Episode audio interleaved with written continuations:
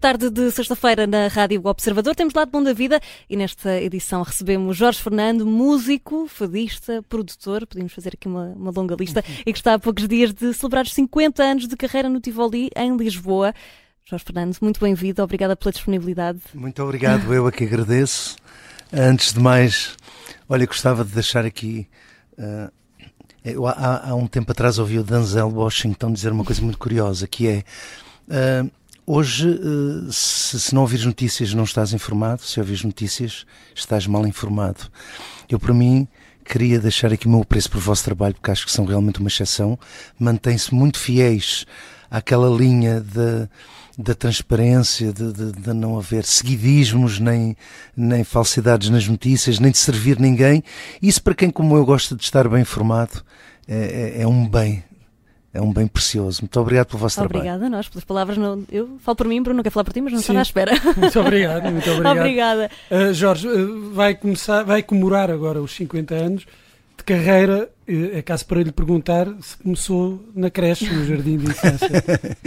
eu, que balanço marco, é que faz destes 50 anos? Eu marco, eu marco os 50 anos a partir da altura em que escrevi A Boa Noite Solidão, porque é através dela que o Fernando Maurício me traz para Lisboa e começa, digamos assim, o meu percurso porque na verdade eu deveria contar a partir antes. Sim, também antes, mas eu penso que deveria talvez começar a, a, aos 18 anos e explico porquê. Porque no meu tempo tinha que ser carteira profissional, havia a carteira profissional dos trabalhadores de espetáculo e havia do CIARTE. Eram, eram, eram duas, duas carteiras profissionais, digamos que seguindo correntes políticas diferentes e, portanto, havia escolha. Uh, e, então isso sim, nós não podíamos cantar numa casa de fado, nem trabalhar em lado nenhum sem ter a carteira profissional, deveria contar aí. Mas na verdade o que é importante, e a minha carreira começou realmente quando o Fernando me pede para escrever um, um desamor que tinha acabado de ter, e eu escrevi Boa Noite Solidão e ele me traz para Lisboa. Então aí sim começa a minha carreira, penso eu. E foi, pronto, como, como dizia Jorge, aos 18, foi antes dos 20, já fazia parte do, do grupo que acompanhava a Amália Rodrigues que é que, o que, é que pesou mais? A responsabilidade ou o privilégio? 50-50? Sabes, quanto mais, quanto mais o tempo físico me separa dessa altura, mais eu percebo a responsabilidade que foi e que nessa altura, sabendo que a tinha, não era tão, tão, tão apreciada e tão, e, e tão, tão equacionada por mim, uh, é ir tocar com a Amália. Exato, tocar... começou da melhor maneira, Amália Rodrigues e, e Fernando Maurício. Sim, podia ter começado da, da pior, mas foi da melhor, claro. E, e na, à medida que fui tocando com ela e andando pelo mundo inteiro, tomei, tomei conhecimento uh, daquilo, daquilo que me estava a acontecer e que penso que ainda hoje é uma suposição minha, uma dúvida, questão minha, que eu acho que ainda muito de, deste povo português não percebe bem o que a Amália significou para Portugal em termos culturais no mundo todo. Uhum. Jorge, no, nos anos 80 teve a sua fase de estrelato. Para a minha geração, o Jorge é, é, sobretudo, esse período em que era uma estrela, uma verdadeira estrela da música nacional, inesquecível a participação no Festival da Canção, duas vezes, creio, mas a, a segunda com um badá foi. Foi, ficou, foi em 80, 85? 85? Como esquecer esse incrível Pois, essa foi a minha pior altura. Tenho saudades desses tempos. Pior altura, não diga isso. Eu acho que sim, porque. Eu explico porquê. Porque o estrelato, sim. O estrelato, sim. Eu não podia ser à rua, logo Foi isso é mau para mim. Exato. Eu não, não, não me dou muito bem assim com esse tipo Aquele reconhecimento de situação, mas, mas foi isso que me tornou conhecido, é um facto. Uh, eu digo pior porque uh, não, a minha alma não estava aí. Uhum. A minha alma estava no fado e por isso mais tarde renuncio a 150 concertos por ano, que era o que eu fazia, e volto ao fado, volto a começar uh, com algum sacrifício, porque recusar assim de repente 150 concertos por ano é uma escolha digamos que pesada. Perde alguma coisa. Perde-se perde bastante das coisas. Mas é através do fado que eu me sentia feliz e penso que, que foi o fato que me tornou feliz novamente pese embora, e claro, vocês têm toda a razão, é um badá, as rosas brancas, a lua, é todo esse tipo de música que me traz ao grande conhecimento do público e que se calhar se eu fosse só pelo fado não, não teria sido tão, tão, tão evidente. E, e, fora da música, uh, estávamos aqui há pouco ah, a falar do, uh, do futebol. O futebol é uma paixão. que houve ali uma, uma carreira a passar ao lado. Uh, sim, passou sim. ao lado de uma grande carreira de, de, jogador? Sim, quer dizer, podia ter jogado, é um facto. Eu fui internacional júnior, sempre fiz desporto a minha vida inteira. Tenho um lado, um lado que, que que me apaixona e que me leva a fazer desporto ainda hoje, com a idade que tenho. Aliás, eu só, só permiti esta, esta cirurgia ao coração porque me garantiam que eu iria voltar a poder correr e essas Ótimo. coisas todas. E é um facto. É um facto. Hoje corro atrás de outras coisas, mas continuo a correr. Arrepende-se de alguma coisa? Acha que tomou a decisão certa? De, de ter sido intervencionado? Não, não, não. De, relativamente ao futebol e à música. Não. Ao fado. Não. Acho que foi. Não, acho, acho, acho que. Eu não acho que todos nós, sem darmos por isso, todos nós uh, nascemos com a nobreza de fazer o que temos que fazer. E o que é importante é chegarmos ao fim da vida e, e haver cumprido essa nobreza. Portanto, eu acho que a minha está ligada à música. Através da música pude ajudar muita gente. Através da música pude conhecer muita gente, que é o que me encanta na vida. Tenho amigos em toda a parte do mundo. Ainda agora, por exemplo, recebi uma mensagem de duas amigas minhas que vem da Holanda ver o concerto dia 14, comprar um bilhete da Holanda e vem. Esta coisa é muito bonita, esta relação, esta interação e esta partilha da nossa vida com outros povos, com outros conhecimentos é encantador e penso que a música me proporciona claro. muito mais, porque, por exemplo, o futebolista, como eu cheguei a fazer nos tempos de seleção, o futebolista, o futebolista vai para fora, mas não pode sair do hotel, está em estágio, não pode não posso ir almoçar ou jantar à casa de ninguém, tornar-me amigo assim de repente de, de, de muita gente e, e, isso a música traz isso, traz uhum. essa essa partilha, essa energia fantástica da vida. O Jorge mencionou esse problema de saúde que teve uh, recentemente, também recentemente foi pai. Uh, de novo. Dois este... problemas de saúde. Estes dois acontecimentos, mas alteraram um pouco a sua perspectiva da vida, fizeram-no desacelerar ou pelo contrário, aumentaram aí a vontade de fazer coisas, uh, aproveitar. Tudo, exatamente, exatamente. Eu agora tenho que aproveitar uh, no tempo que, que, que, me vai restar entre o estar aqui e voltar à, à, ilha do meu nascimento, este tempo que eu não sei qual é, mas vou ter que o apressar a, a desfrutar aquilo que com os meus outros filhos tive, que foi tempo. Ouvi ali o. Já tem uma tour. Já tem, já tem uma tour. Já tem pois, uma, uma digressão. Já tem uma tour, sim. Pô, incrível. Olha, eh, Jorge, como, como tinha dito no início, na próxima semana, dia 14, é a celebração dos seus 50 anos de carreira, é meio século de música, acredito que também meio século de, de histórias marcantes. Gostava de lhe perguntar se há assim alguma que nos possa contar, a que oh. mais marcou. Acredito que tenha assim uma vasta lista de, de Tantas histórias. histórias que, que, a vida me proporcionou e através da música, tantas, com, com tanta gente, tanta gente interessante que o fato tem, alguns deles com algumas das suas complexidades mentais, mas por outro lado se tornam interessantes uhum. de perceber e estudar e algumas até agradáveis e, e é, é, sei lá, toda a gente toda a gente acha que eu devia, toda a gente, peço desculpa. Esta vaidade tem que me abandonar de vez. eu estava a dizer, muita gente insiste para eu escrever um livro. Eu tenho algumas dúvidas, primeiro, porque não, há coisas que eu não posso referir, que são uhum. aquelas histórias que eu passei com as claro. pessoas e não sei se elas quereriam que soubesse. Não tenho esse direito. E por outro lado, não sei também se valerá a pena, hoje faz um livro por qualquer coisa e eu não sei se valerá a pena escrever isso, mas pelo menos vou passando.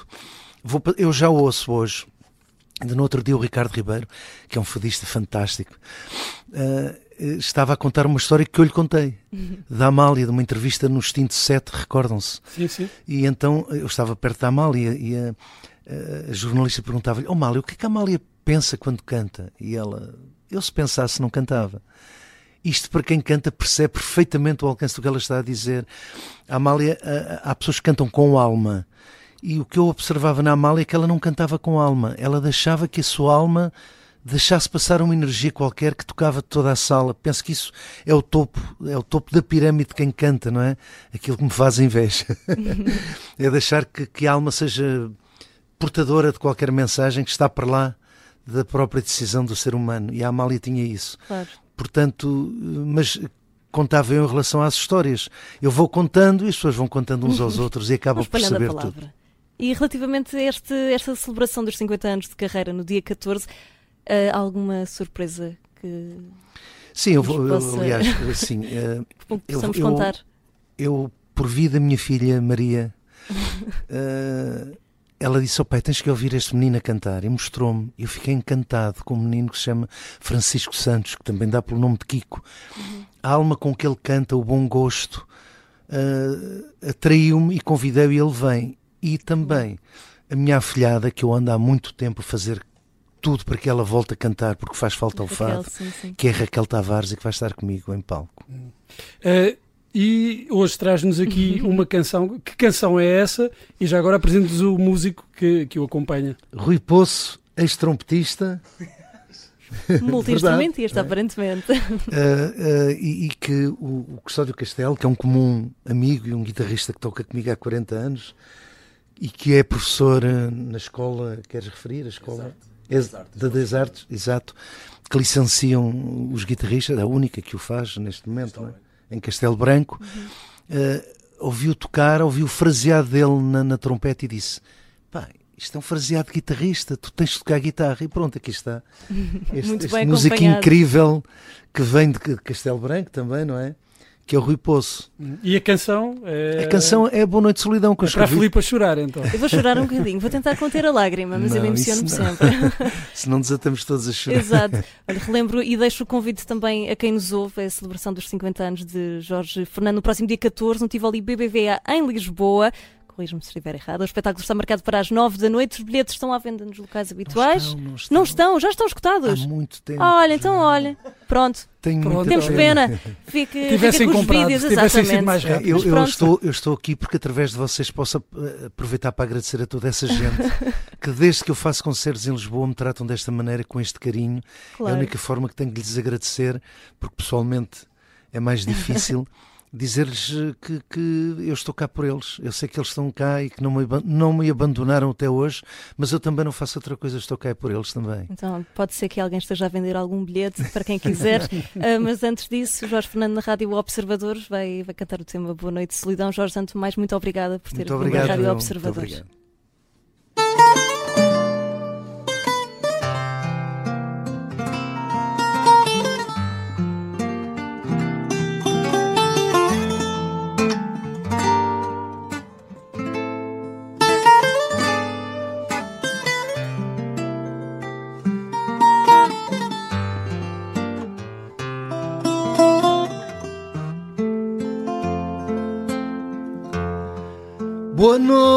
Noite, solidão.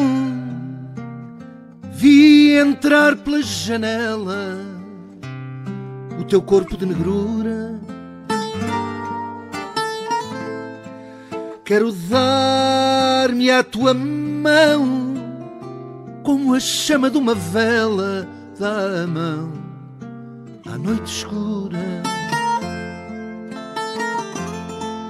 Só tu sabes solidão, a angústia que traz a dor quando o amor a gente nega.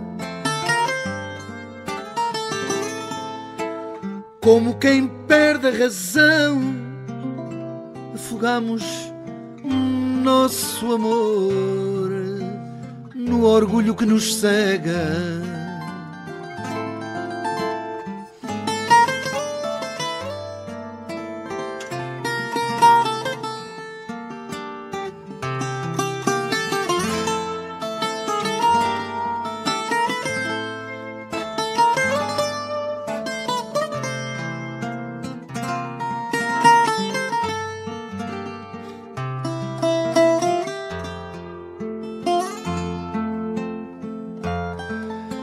Teus dedos de solidão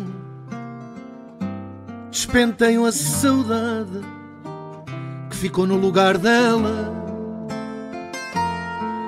Espalhas saudades pelo chão e contra a minha vontade lembras-me a vida com ela.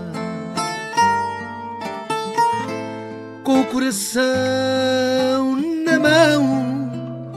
Vou pedir-te sem fingir que não me fales mais dela. Boa noite, solidão. Agora quero dormir porque vou sonhar com ela. Boa noite, solidão. Agora quero dormir.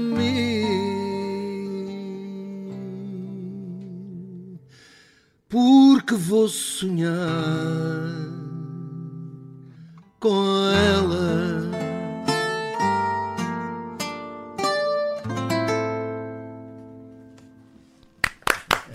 Muito obrigada, obrigada aos dois e parabéns pelos 50 anos de carreira. Obrigada.